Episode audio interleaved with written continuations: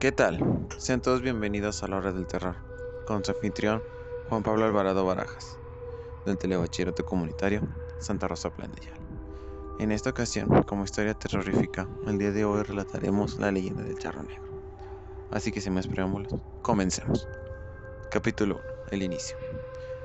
Cuenta la historia de un espectro que alguna vez fue el hombre y que por su interminable ambición fue condenado a sufrir los tormentos del infierno y a ser el cobrador de quienes como él tienen deudas pendientes con el diablo. Cuando el sol comienza a esconderse y las gallinas trepan los árboles para dormirse, las madres meten a sus hijos, las puertas de la casa son atrancadas y los viajeros apresuran el paso mientras rezan. Nadie, quiere encontrarse con el charro negro.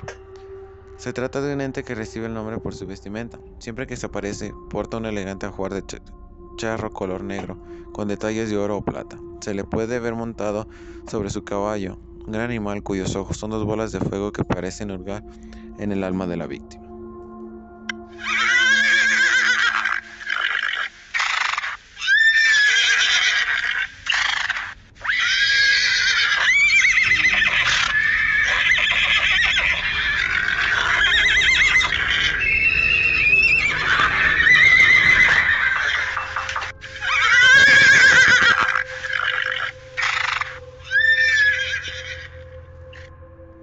Los citadinos tienen suerte, pues el charro negro solo se echa a la lejanía de la urbe y se presenta ante aquellos que viajan solos. Dicen que es porque los solitarios son una presa fácil, quizás sea por el miedo que sienten y que a veces los incita a tomar malas decisiones. Pero, ¿sabes que aquel espectro alguna vez perteneció al mundo de los vivos?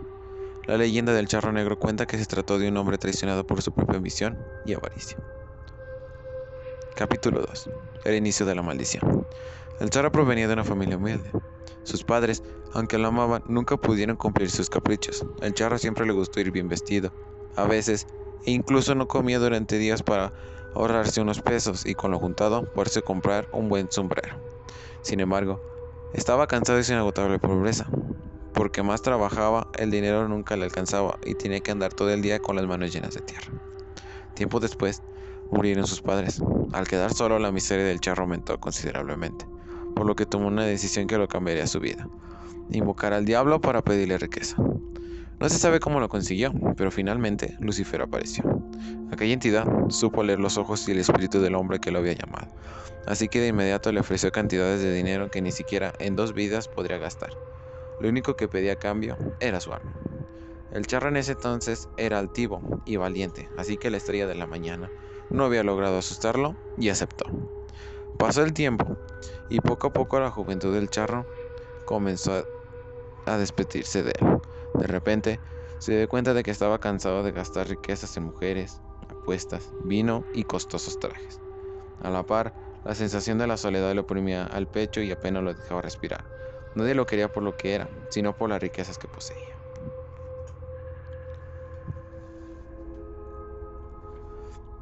Capítulo 3. El cobro de la deuda.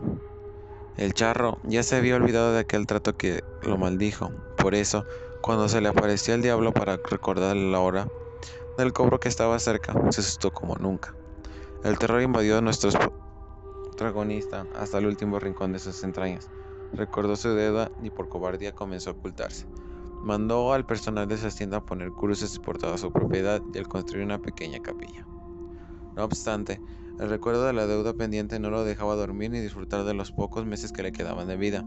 Así que en un arranque de miedo, tomó su mejor caballo junto con la bolsa que tenía, con unas cuantas monedas de oro que no se había gastado, emprendió el viaje durante la noche para que nadie lo viera huir. Sin embargo, el diablo se dio cuenta de que el charro faltaría su palabra, así que volvió a aparecer frente al jinete y su caballo, pero esta vez con el fin de llevárselo. Iba a esperar a que murieras para cobrar la deuda que tienes conmigo, pero como te ocultas cobardemente, te llevaré ahora, dijo el diablo. El charro no tuvo tiempo de responder. Cuando se dio cuenta, su caballo encabritado tomó de patear al demonio por es... Pero ya era tarde, los brazos de su amo habían comenzado a sacarse y la carne a desaparecer. Lo que solo quedaba era el ajuar de charro encima de los huesos blanquecinos. El diablo volvió a hablar. Veo que tu vista es fiel, por eso ha de ser maldita igual que tú y condenada a acompañarle a tu viaje hacia el infierno, aunque de vez en cuando quiero que hagas algo por mí, cobrarle a mis deudores. Si bien haces tu trabajo, dejaré que el hombre que acepte esa bolsa con monedas de oro que traes tome tu lugar. Desde entonces aquel hombre fue condenado a sufrir incontables tormentos en el infierno y a salir de ahí solo para cobrar quienes tenían deudas pendientes con Lucifer. Esto con la esperanza de que una noche algún viajero traicionado por su avaricia tome su lugar. Solo así el charro negro y su caballo podrían descansar en paz. Gracias por su valiosa atención. Esperamos que haya sido de su agrado. Sígueme para más. Y hasta la próxima.